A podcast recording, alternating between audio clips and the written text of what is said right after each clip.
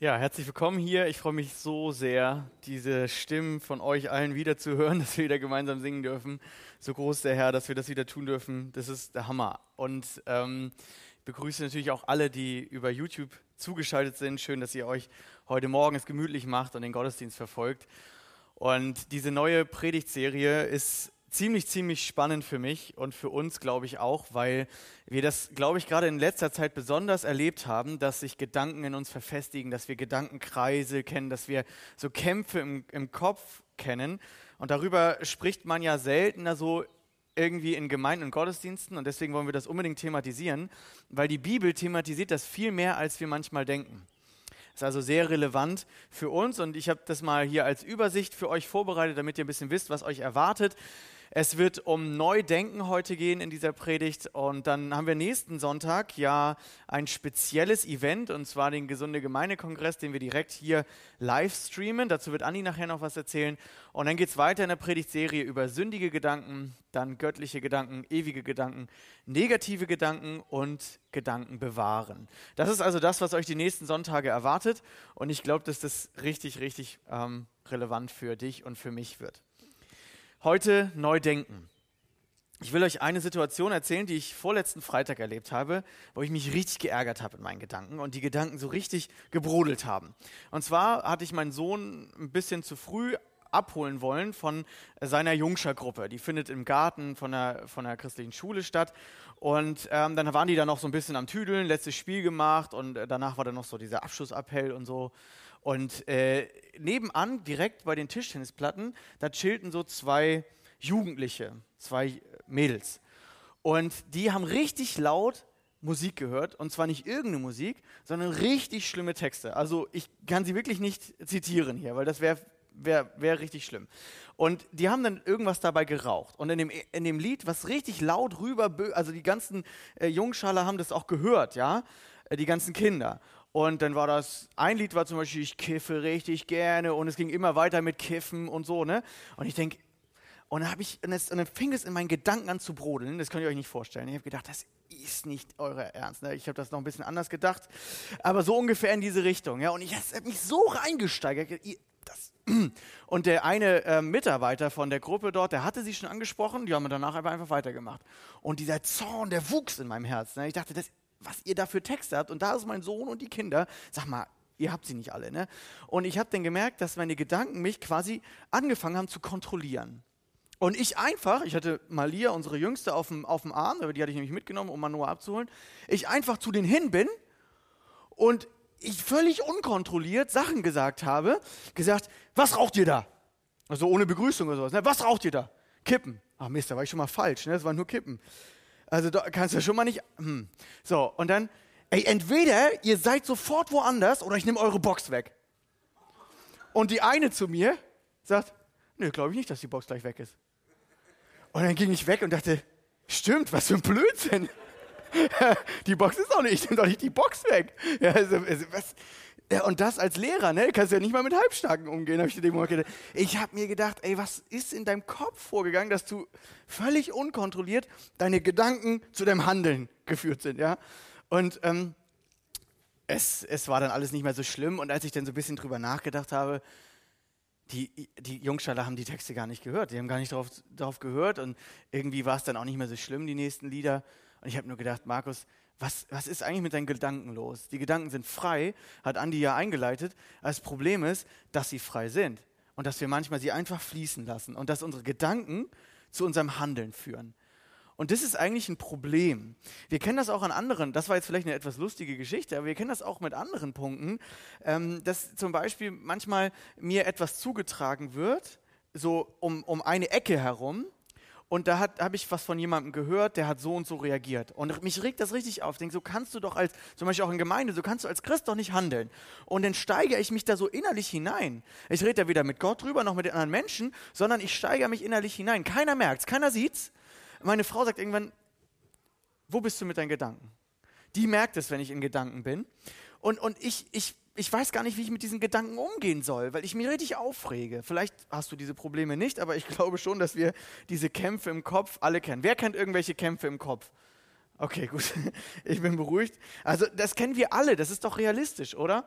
Und die Frage ist, wie können wir göttlich damit umgehen? Ich möchte heute darüber reden, wie Gott, oder wir wollen die ganze Predigtserie darüber reden, wie Gott mit unseren Gedanken umgeht, wie er sie prägt, äh, wie er sie bewahrt, wie er sie aber ganz neu machen möchte oder ein neues Denken, ein neues Muster geben möchte, eine Strategie, wie wir mit unseren ähm, Gedankenkreisen umgehen. Darum geht es heute.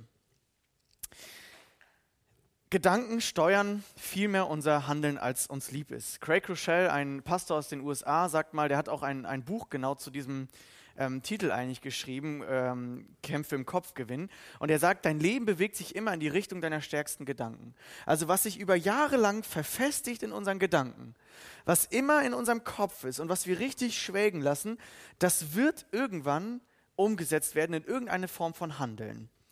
Und tatsächlich ist das auch zum Beispiel bei der schlimmsten Form, die wir in unserer Gesellschaft kennen, ähm, das, was in den letzten Jahren immer wieder in Medien war, der Fall, nämlich bei Amokläufen. Es gab 2016 eine über Jahre lang durchgeführte Studie, die dann veröffentlicht wurde von einer ähm, deutschen Wissenschaftlerin, äh, Professor Bannenberg, die hat ähm, herausgefunden, woran liegt es, dass Menschen, junge Menschen, vor allem junge Männer, einen Amoklauf begehen.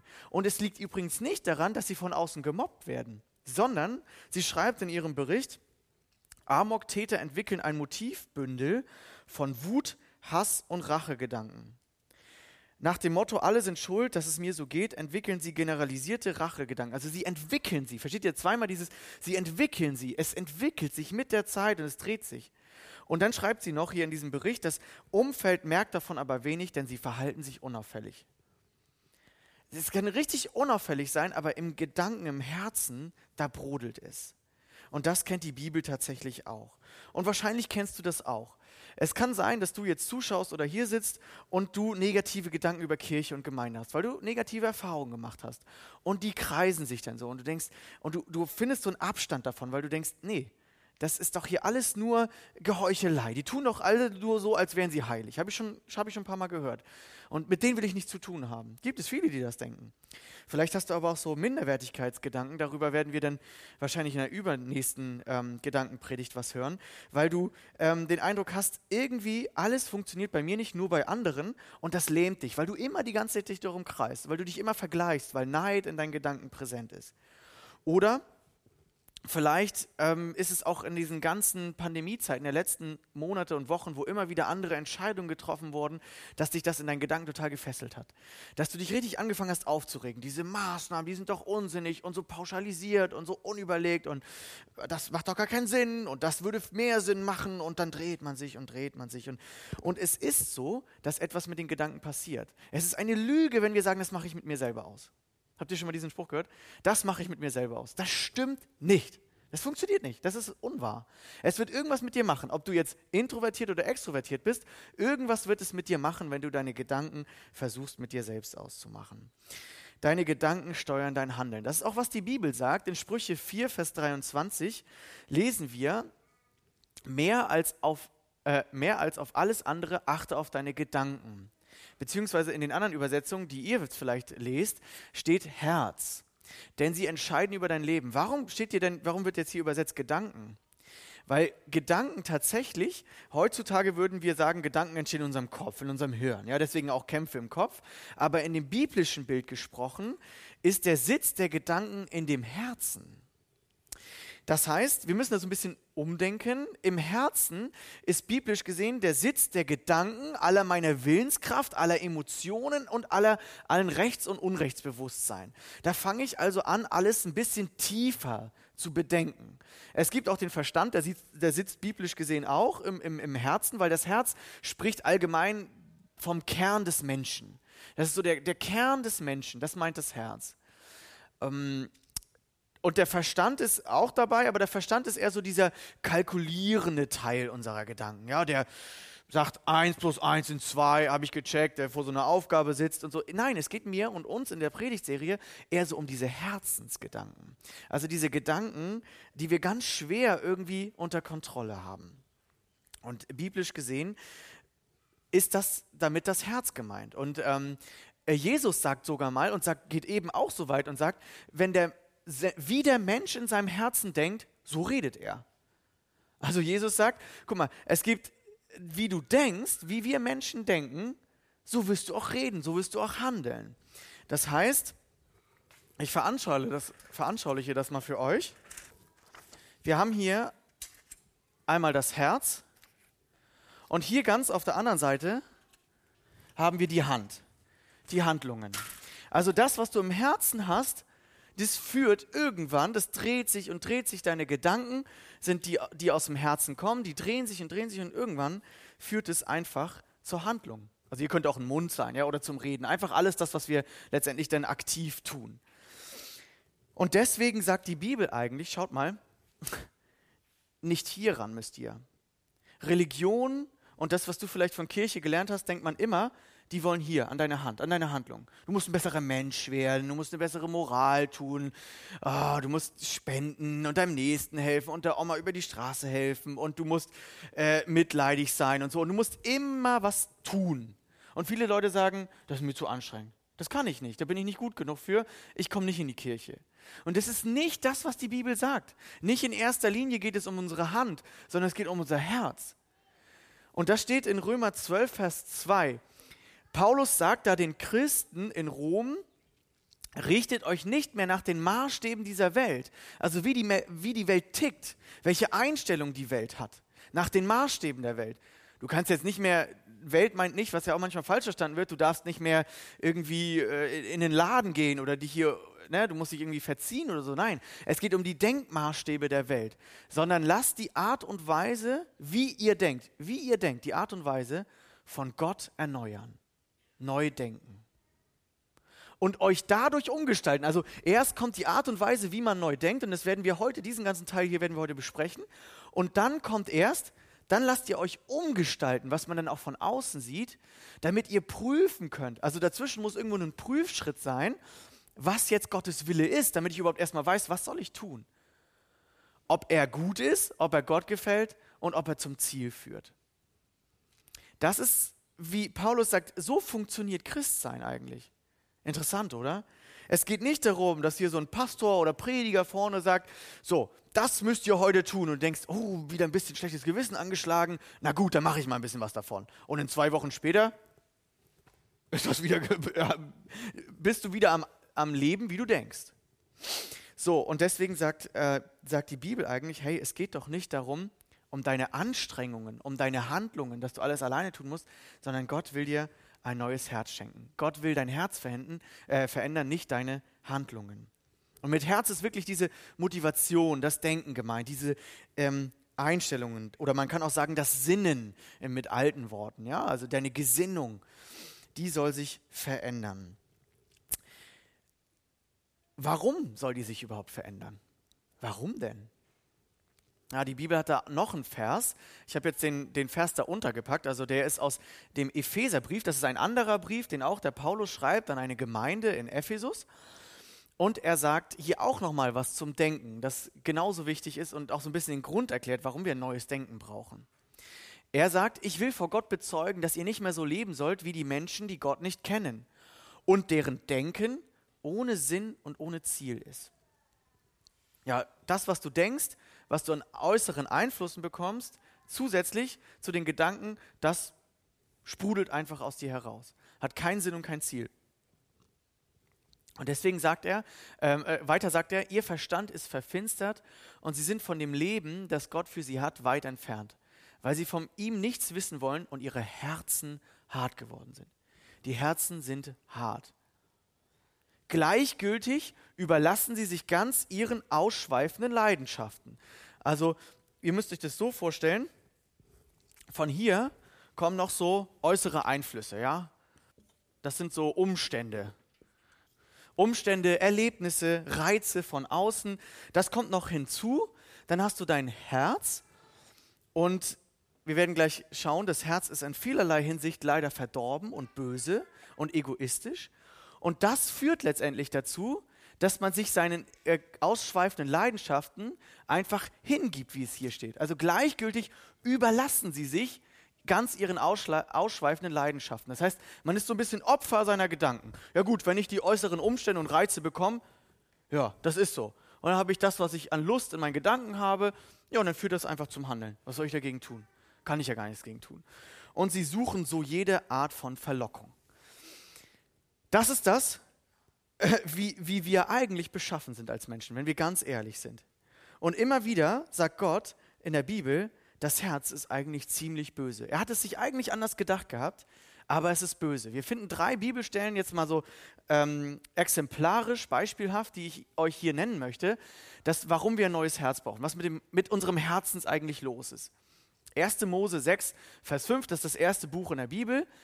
Und es ist ziemlich, ziemlich am Anfang, da gibt Gott schon ein sehr ernüchterndes Fazit. Und er sagt, und der Herr sah die Bosheit des Menschen auf der Erde, dass die, äh, das, auf der Erde, dass die Bosheit des Menschen auf der Erde groß war und alles Sinnen der Gedanken seines Herzens nur böse den ganzen Tag. Also da war so ein Moment, wo Gott gesagt hat, jetzt gipfelt das hier alles.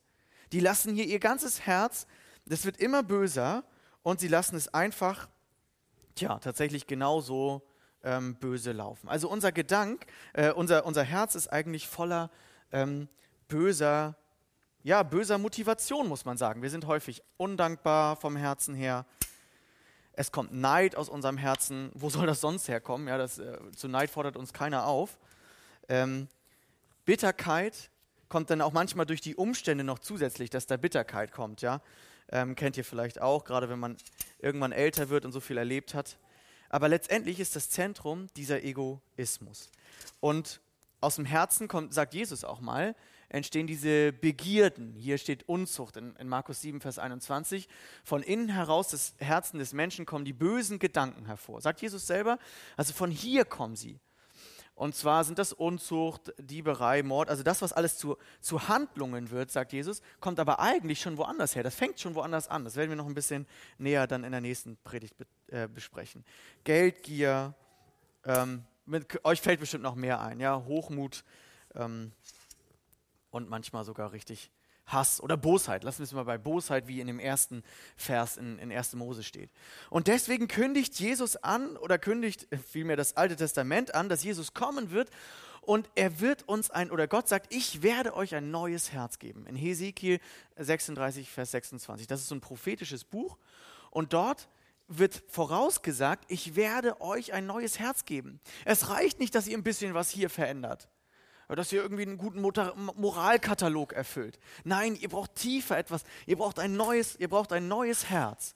Und ich werde euch einen neuen Geist schenken. Ich werde das Herz aus Stein aus eurem Körper nehmen und ein Herz aus Fleisch geben. Und wisst ihr, ihr Lieben, das ist genau das, was eigentlich, äh, was eigentlich Jesus will. Das ist genau das. Er will uns ein neues Herz geben. Das kann man jetzt so schlecht sehen, weil es weiß ist. Er will uns ein neues Herz geben. Und am besten wird das mit der Zeit, am besten wird das mit der Zeit immer größer und überdeckt das irgendwann. Er will uns ein neues Herz geben und einen neuen Geist. Das neue Herz, das soll von Gott ein, ein Gottesherz sein, das, äh, das viel weicher ist, das menschlich ist, so wie Gott sich Menschlichkeit gedacht hat das also von Barmherzigkeit überfließt, wie er barmherzig ist, ja.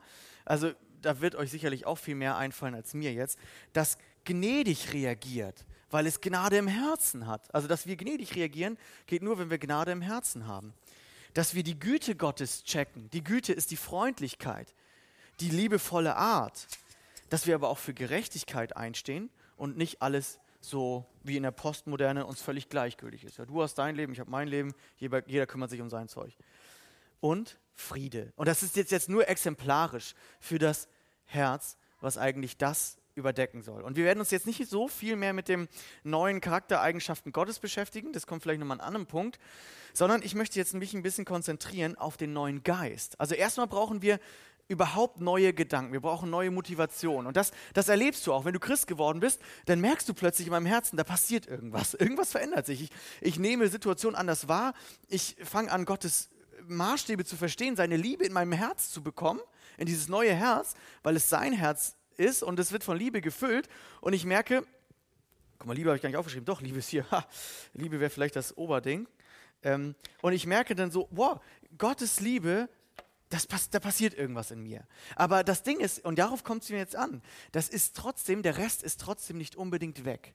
Die Bibel redet immer wieder von einem Kampf, dass immer noch unser altes Leben wird es genannt oder unsere alte Natur manchmal in der Bibel, dass sie immer noch mal durchkommt. Also wir haben zwar schon ein anderes Herz, wir kriegen immer wieder, je nachdem wie viel wir Gottes Liebe wirklich ergreifen, kriegen wir die Liebe auch in unser Herz. Aber trotzdem kommen immer noch Gedanken, um die wir uns kreisen. Und diese Gedanken, ähm, ich nehme jetzt einfach nur so ein paar exemplarische. Ich kann natürlich nicht alle Gedanken jetzt irgendwie, ähm, alle problematischen Gedanken jetzt aufzählen, aber ich will jetzt so ein paar problematische Gedankenkreisel hier exemplarisch nehmen. Was mir Spaß macht, tut mir gut, darauf habe ich jetzt Lust. Das sind so typische Gedanken, ne? Oh, darauf habe ich jetzt Lust. Es wird mir ja angeboten, hier die Umstände von außen. Und worauf ich Lust habe, wo, wonach mir äh, mein, mein Egoismus äh, strebt, das hole ich mir jetzt. Und dieser, diese Gedanken sind auch bei uns nicht ganz weg. Wir kriegen auch diese lüsternen Gedanken. Wir wissen das ganz genau, wenn wir ehrlich sind. Oder denjenigen, den muss ich jetzt endlich mal sagen, was er falsch macht. Der nervt mich richtig wie auf meinem Anfangsbeispiel, ja. Und dann kreist das so in meinen Gedanken, weil ich hochmütig bin, weil ich denke, ich weiß es eh besser, ich habe viel mehr Erfahrung. Das erleben wir auch in Gemeinde, dass dann man plötzlich sich über den anderen stellt und sagt, dem muss ich jetzt mal meine Meinung geigen, weil der hat überhaupt keine Ahnung. Und dann geht man mit so einem Herzen, geht man schon in ein Gespräch rein und dann weißt du genau, wie es hier abläuft, wenn du dann anfängst zu reden, wenn ich dann anfange zu reden. Ich kenne das nämlich. Oder typische Gedanken, die wir auch alle kennen, die anderen sind schuld. Die anderen, die sind alle nur nach Macht und Geldgier aus. Die da oben vor allem, die in der Politik. Die anderen sind schuld. Und mein Nachbar, der ist auch schlechter als ich. Ist ja immer so, ne? Ist ja bei, bei uns so, bei euch auch wahrscheinlich. Ähm, die anderen sind immer schuld. Kennt ihr diese Gedanken? In unserer Gesellschaft normal vertreten, weil es einfach um, um Bitterkeit und Undankbarkeit geht. Oder ich muss erfolgreich sein. Dann mache ich meine Eltern erst stolz. Ich muss erfolgreich sein. Ich habe diesen Druck in mir, es geht um Karriere, es geht um Erfolg. Ich will Anerkennung haben von meinen Eltern, von anderen. Und das heißt, es könnte sein, dass ich hier wie zu so einer Ellbogengesellschaft werde, weil ähm, ja, es geht mir einfach nur darum, dass ich erfolgreich bin. Das fängt alles in unseren Gedanken an. Das fängt nicht hier an. Ne? Das ist alles in unserem Denken. Ich bin immer benachteiligt. Man gönnt sich ja sonst nichts. Jetzt gönne ich mir mal selber was. Ja? Jeder ist sich selbst der Nächste, anders funktioniert das Leben ja nicht. Das fängt auch in unseren Gedanken an. Und die anderen machen so viele Fehler, habe ich schon eben genannt, das nervt mich einfach. Wisst ihr, das sind die Gedanken, die entstehen irgendwie aus unserem Herzen. Hier so, ne? Irgendwo kommen die raus. Wir checken das manchmal nicht. Wo kommen die jetzt her? Sind das jetzt ein guter Gedanke? Oder ist das jetzt nicht so ein guter Gedanke? Das ist jetzt ein bisschen offensichtlich. Aber um ehrlich zu sein, manchmal denken wir doch, ja, ich denke jetzt gerecht. Und wir wissen aber gar nicht so genau, ist das jetzt ein guter Gedanke? Sollte ich den jetzt umsetzen oder nicht? Und jetzt, jetzt kommen wir an den springenden Punkt dieser Predigt. Der Heilige Geist soll und uns neu prägen, wie wir, wie wir denken sollen. Ja? Und zwar ähm, gehe ich jetzt nochmal auf zwei Verse ein, vor allem auf den ersten hier, in 1. Korinther ähm, 2, Vers 11b und Vers 15. Da geht es um den Heiligen Geist und wie er so wirkt. Und da wird geschrieben, ebenso weiß ich auch nur, weiß nur der Geist Gottes, was in Gott vorgeht. Also wir denken ja manchmal, hm, ich muss so ein bisschen Bibel lesen, ich muss ein bisschen bei Wikipedia den christlichen Glauben eingeben und dann weiß ich schon, wie ich zu handeln habe. Es ist alles auf dieser Ebene. Denken viele Menschen, ja, so ein bisschen an die zehn Gebote halten und so, klar, kriegen wir hin. Wissen, wissen sie ja irgendwie, meistens wissen wir ehrlich gesagt eh nur drei, aber egal. Ähm, ja, und jetzt sagt, aber, jetzt sagt aber hier Paulus, guck mal, der Geist Gottes weiß, was in Gott vorgeht. Nur der Geist Gottes. Nicht alle Wissenschaftler oder wir. Und der, ein Mensch, der, Geist, der den Geist Gottes empfangen hat, der kann dann alles richtig beurteilen. Weil der Geist Gottes, der zieht in unser Herz ein und der Geist Gottes ist der, der quasi das göttliche Herz in unser Leben transportiert. Und der ist wie ein Beurteiler unserer Gedanken. Er möchte das uns zeigen, was sind denn jetzt göttliche Gedanken? Wie können wir denn jetzt göttliche Gedanken prüfen? Und das Ding ist halt, also normalerweise in unserem Leben haben wir einen passiven Filter. Das ist jetzt so ein, ein, ein Filtermodell quasi. Das ist jetzt hier ein passiver Filter. Ein passiver Filter heißt, alle unsere Gedanken gehen noch durch so einen gewissen Filter, weil wir, das habe ich nämlich nicht erklärt. Um ehrlich zu sein, all unsere Gedanken werden ja nicht sofort Zutaten. Das stimmt ja nicht. Wir, machen, äh, wir haben trotzdem so einen gewissen Filter und dieser Filter ist normalerweise in der Welt, ähm, als ganz normale Menschen ist das unsere Prägung. Ja? Meine Oma hat schon immer gesagt, ähm, was, was, du, äh, was du dir nicht selbst holst, das kriegst du nie oder keine Ahnung. Ja? Also deine Prägung, irgendeinen Satz, den du früher immer gelernt hast. Was ist das, der, der, der typ, das typische Thema, was du in deiner Familie gelernt hast? Fleiß über alles, Abenteuer über alles, ähm, was weiß ich, ne? Keine Ahnung, was ist deine Prägung? Was hast du in der Schule gelernt, was richtig ist? Was hast du im Kindergarten gelernt? Das ist alles die Prägung. Dann gibt es noch gewisse Normen, die aktuell in der, in der, in der Gesellschaft entscheidend sind. Das ist der zweite Filter. Um, das könnte zum Beispiel sein, ja, das ändert sich übrigens auch extrem in unserer Gesellschaft, ja. Vorher war das noch so, ja, Fremdgehen, das ist eigentlich, das ist nicht okay. Fremdgehen ist nicht so okay. Das heißt, wenn dann die Lust aus deinem Herzen kam und du sagst, boah, darauf habe ich jetzt Lust, weil meine eigene Frau, die nervt mich eh nur und dann kommen von außen Reize und dann sage ich, ja, alles klar, einmal durch den Filter durch. Prägung, ja, meine Eltern haben gesagt, nee, treu sein ist wichtig, ja, egal. Ähm, waren selber auch nicht treu. Die Normen, oh nee, das, soll, das darf man nicht machen. Ja? Aber heute ändern sich die Normen. Seitensprünge sind auf einmal okay geworden. Und wenn sich in der Gesellschaft dann ein Norm, eine Norm ändert, ja, dann fließt das so durch einen Filter durch. Hast du noch ein paar Gesetze? Ja gut, der Staat verbietet äh, Seitensprünge auch nicht. So, Seitenhiebe schon. Ähm, Seitensprünge aber nicht. Leider. Und äh, nein, was heißt äh, das? Egal. Äh, und dann geht das hier durch einen Filter einfach durch. Und ganz ehrlich, wenn wir ganz lange denken, meine Frau nervt, und ich habe eigentlich was anderes verdient und ich habe jetzt Lust und ich denke nur darüber nach, irgendwann wird der Seitensprung kommen. Der Seitensprung ist ja immer schon in Gedanken Monate vorher entstanden, Monate bis Jahre vorher. Entsteht schon der Nährboden für falsches Verhalten. Und jetzt ist es so, ähm, wie gesagt, unsere Gedanken, die gehen hier so durch die Filter durch, ja. Und wenn sie nicht durchkommen durch irgendeinen Filter, dann kreisen sie immer weiter. Dann kreisen sie in unserem Herzen, weil wir nicht wissen, wie wir damit umgehen sollen. Wir wissen nicht, ich, ich empfinde etwas, aber ich kann es nicht umsetzen. Ich weiß überhaupt nicht, was ich damit machen soll.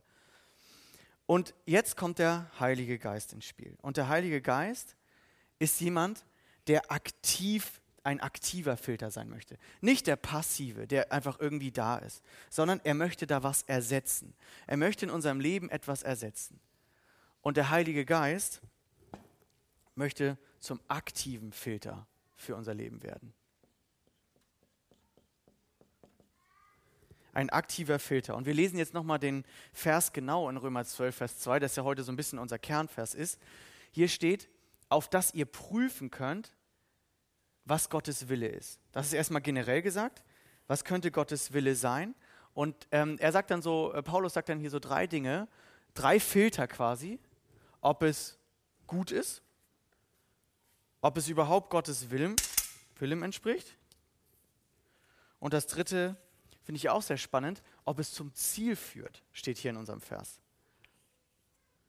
So, die Frage ist also, nicht die Frage, sondern der Heilige Geist will zum aktiven Filter unserer Gedanken werden, will anfangen, uns zu hinterfragen. Sag mal, das, was du denkst, ist das jetzt gut? Also tut das dem anderen gut, tut das der Umwelt gut, tut es deiner Familie gut, tut es dir gut? Ist es Gottes Wille überhaupt? Grundsätzlich, eigentlich müsste man Gottes Wille hier, ich schiebe den lieber davor.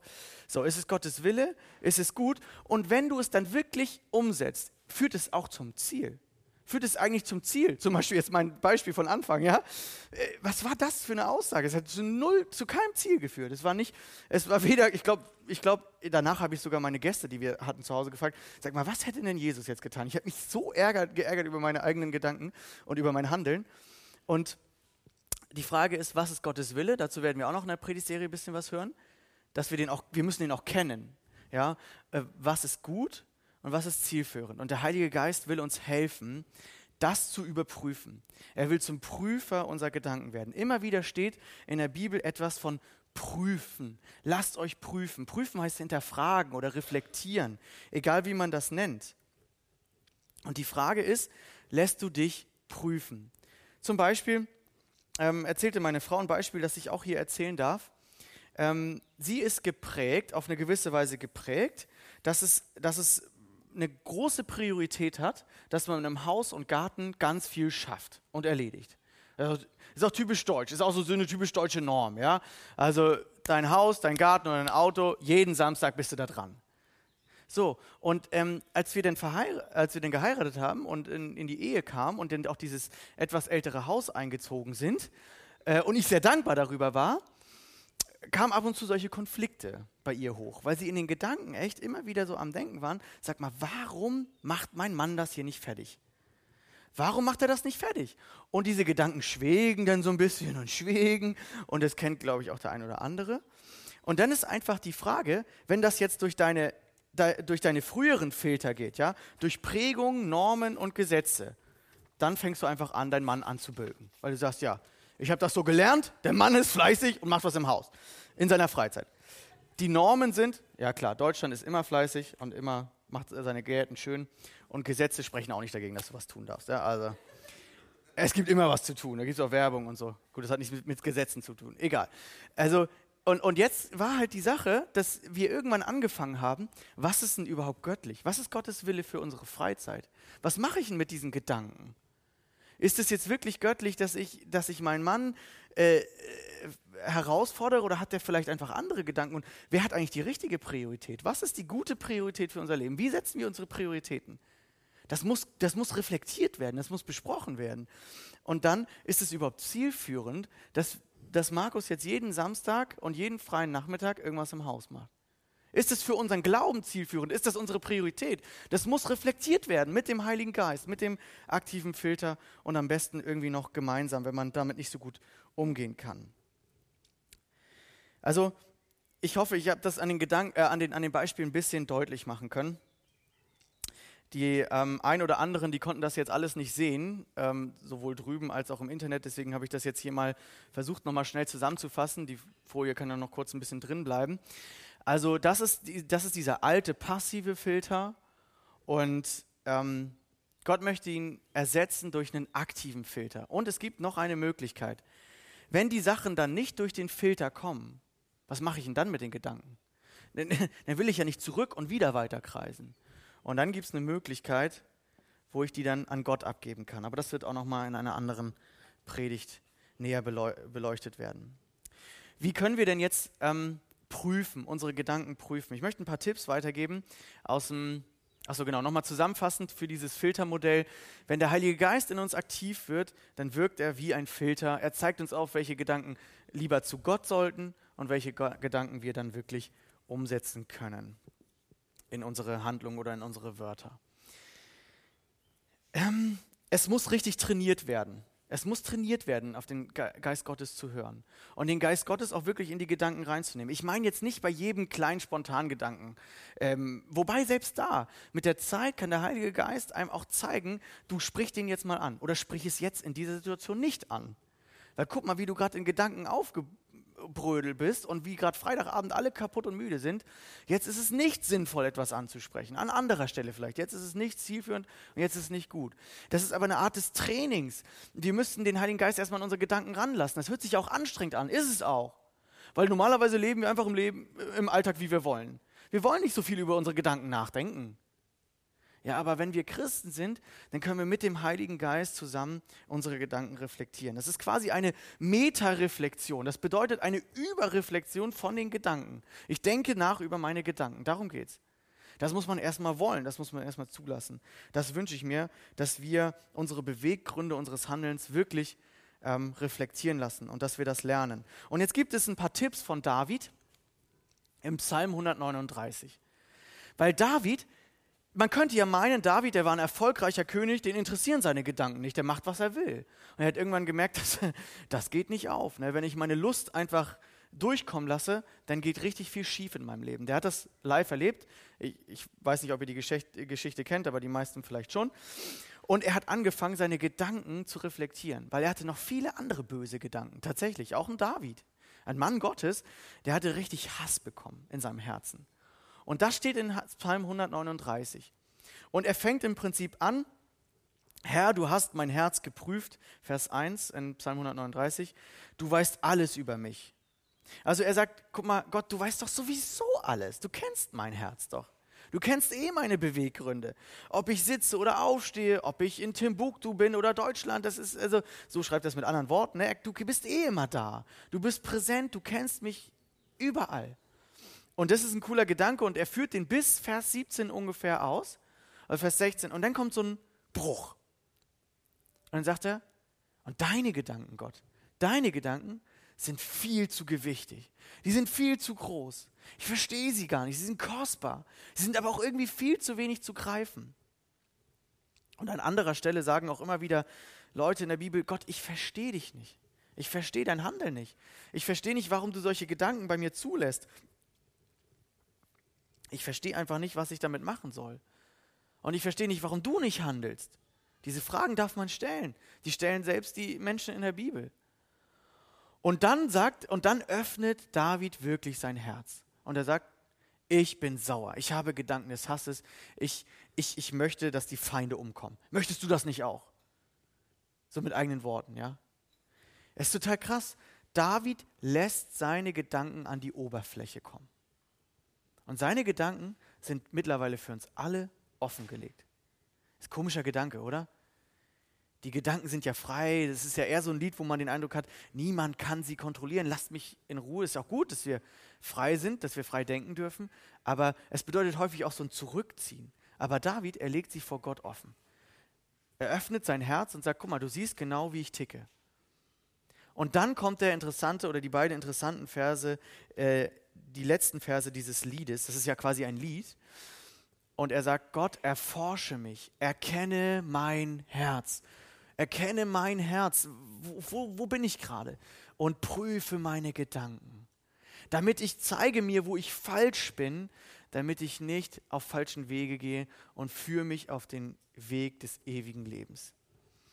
Das ist sein Wunsch, das, ist, das drückt er aktiv aus. Und dieser Wunsch ist im Prinzip die Kernaussage meiner Predigt hier dass ich anfange, über meine Gedanken nachzudenken und sie Gott zu sagen. Und ich will das in diesen vier praktischen Punkten euch mitgeben. Das ist jetzt aus, dem, aus diesem Psalm quasi rausgenommen. Als erstes, David reflektiert, was er denkt. Er reflektiert wirklich, er denkt darüber nach, was er denkt. Und er notiert diese Gedanken. Und das ist vielleicht auch was für dich, wo du darüber nachdenken kannst, ob du das mal machen solltest am Ende des Tages. Andi sagte schon, er erlebt ziemlich viel im Alltag, ich auch. Also ich habe nicht so einen Alltag wie früher, wo ich ach, ganz viel vom Lernen sitze und dann irgendwie gehe ich ins Bett und habe wenig Einfluss und so. Nee, nee, nee. An meinem Tag und in meiner Woche, die in meinem Hauskreis wissen, äh, sitzen, die wissen, wie viel mich manchmal in der Woche bewegt. Von den Kindern, von, ähm, von der Arbeit, von der Gemeinde. Alles prasselt auf mich ein. Das ist jetzt nicht so schlimm, aber ich will es nur mal ein bisschen überspitzen. Ja? Manchmal ist es schon krass, wie viel ich am Tag unterschiedliche Gedanken in meinem Herzen kommen. Und ich kenne jemanden, der auch gesagt hat, ich habe jetzt angefangen, Tagebuch zu schreiben. Das einfach mal niederzuschreiben. So wie David hier. Herr, du siehst mein Herz, das denke ich gerade. Was ist los? Ich will meine Feinde eigentlich tot sehen. Aber prüfe mich. Und dann verbalisiert er das, also er drückt es aus zu Gott und sagt, prüfe mein Herz. Also du siehst meine Gedanken, was mache ich denn jetzt damit? Und dann sortieren. Bitte Gott, dass er deine Gedanken sortiert dass er den Filter wirklich aktiv einsetzt und sagt, was du jetzt umsetzen sollst und was nicht. Diese beiden Verse waren so die wichtigen für mich, die wichtigsten für mich in dieser Predigt. Ja? Prüft, ob etwas Gottes Wille ist, ob es gut ist, ob es zielführend ist. Und lasst euch stattdessen in äh, Epheser 4, Vers 23, lasst euch stattdessen einen neuen Geist geben, und ein verändertes Denken. Der neue Geist führt zu einem veränderten Denken, ein neues Denken bekommen. Darum geht es uns. Und das, ist, das kriegst du nur durch eine Beziehung zu Jesus. Das ist nicht, weil du einen Moralkatalog hältst oder ähm, weil du irgendwas besser machst. Das gibt es nur, weil Jesus weil Jesus in dein Herz einzieht. Der Heilige Geist kommt, wenn wir, wenn wir zu Jesus gehen und sagen, ich möchte nicht mehr von meinen alten Gedanken getrieben werden. Ich möchte nicht mehr von meinem lüsternen und egoistischen Herz getrieben und bestimmt sein. Ich möchte ein neues Herz bekommen. Und das, dieses Gebet kannst du sprechen, auch wenn du jetzt vielleicht im, im Netz zuschaust, dann kannst du gleich mit mir mitbeten und sagen, Gott, gib mir ein neues Herz zieh in mir ein und dann bekommst du den Heiligen Geist. Da das, das verspricht die Bibel. Und der Heilige Geist macht dich neu. Er schenkt dir ein neues Denken und zeigt dir zu leben, wie Jesus gelebt hat. Mit der Zeit, das ist ein Training, das ist ein Wachstum. Wir, die wir Christen sind, wissen es genau. Das ist ein Schritt für Schritt ein verändertes Denken bekommen. Und deswegen wünsche ich dir einfach, dir und mir, wenn du den Heiligen Geist wiederum schon hast, wenn du schon Christ bist, dann stärke ihn in dir. Fang an, Stoßgebete zu sprechen. Ist das jetzt sinnvoll, dass ich das tue, was ich gerade denke? Wo soll ich mit meinen Gedanken hin? Gott, nimm meine Gedanken. Jesus, was hättest du jetzt in dem Moment getan? Es gab ja mal dieses Armband, ne? What would Jesus do? Gibt es immer noch. Ich fand es eigentlich super genial. Tragen nicht mehr so viele, aber ey, wenn ich dann mal zwischendurch mal mehr raufgucken würde, dann würde Gott in meinen Gedanken auch vielleicht viel mehr präsent sein. Bevor wir handeln, denken wir darüber nach, ob wir wirklich gerade göttlich denken und Gott will unsere Gedanken filtern. Und wie wäre das, wenn wir mehr anfangen würden, Gott in unsere Gedanken hineinzunehmen? Wie wäre das für unsere Ehe, für die Beziehung auf der Arbeit. Wir würden viel kontrollierter, besonnener und liebevoller handeln. Das ist so. Das passiert automatisch. Wie cool wäre das, wenn wir mehr über unsere Prioritäten in unseren Köpfen nachdenken würden? Was führt zum Ziel? Wenn wir uns reflektieren lassen würden, auch von anderen. Wenn ich mal jemanden frage und sage, du, ich habe gerade echt Gedanken, die bewegen mich und die, die, die treiben mich um, was soll ich damit machen? Und dass wir gemeinsam dann ins Gebet gehen und sagen, Gott, verändere mich, verändere du uns durch den Heiligen Geist und zeig uns, wie wir unsere Gedanken prüfen können. Und wir werden jetzt gleich ein, ein, Lied singen, das spricht von diesem Wunsch, ein neues Herz zu bekommen. Und dass Gott uns immer wieder mit seinem neuen, äh, mit seinem, mit seinem neuen Geist wirklich füllt. Und dieses, Herz, äh, dieses, dieses Lied passt deshalb perfekt. Herr, ich komme zu dir und ich stehe vor dir so, wie ich bin. Also ehrlich zu sein. Und dann kommt im Refrain nachher, gib mir ein neues, ungeteiltes Herz. Und das ist ein Wunsch, den kann man, glaube ich, immer wieder mitsingen. Und ähm, ich möchte ihm jetzt auch schon im Gebet ausdrücken. Das Musikteam kann nach vorne kommen. Ihr dürft einmal dazu aufstehen und ich möchte ähm, mit euch gemeinsam beten. Jesus, danke, dass du uns ein neues Herz schenken willst, dass du gesehen hast, dass wir nicht von alleine besser werden können, dass wir ähm, ja nicht einfach nur uns ständig ärgern müssen über unsere Gedanken und dass wir nicht perfekt handeln. Wir sind nicht perfekt. Wir haben alle unsere Schwächen, wir haben alle unsere Prägung. Und danke, Herr, dass du uns einen neuen Geist gibst. Ich möchte jetzt für jeden beten, der diesen neuen Geist noch nicht hat, der dieses neue Herz noch nicht hat, dass du einziehst, dass du jetzt die Herzen einzelner Menschen aufmachst. Ich möchte auch beten für alle, die vielleicht ein bisschen von deinem Herzen wieder weggerückt sind, die ähm, Gedankenkreisel gerade in sich haben, dass du mit deinem Geist hineinkommst und das auflöst und dass es auch an die Öffentlichkeit kommt, dass, dass sie diese Gedanken dir sagen. Ich bete, Herr, dass du äh, uns immer wieder reflektierst, wie wir mit unseren Gedanken umgehen und was gute Gedanken sind und die zum Ziel führen und die deinem Willen entsprechen. Gib uns diese neue Art und Weise des Denkens. Danke, dass wir mit deinem Geist gemeinsam alles beurteilen dürfen. Dass du, ihn, dass du uns ihn gegeben hast. Dafür sind wir dir sehr dankbar. Amen.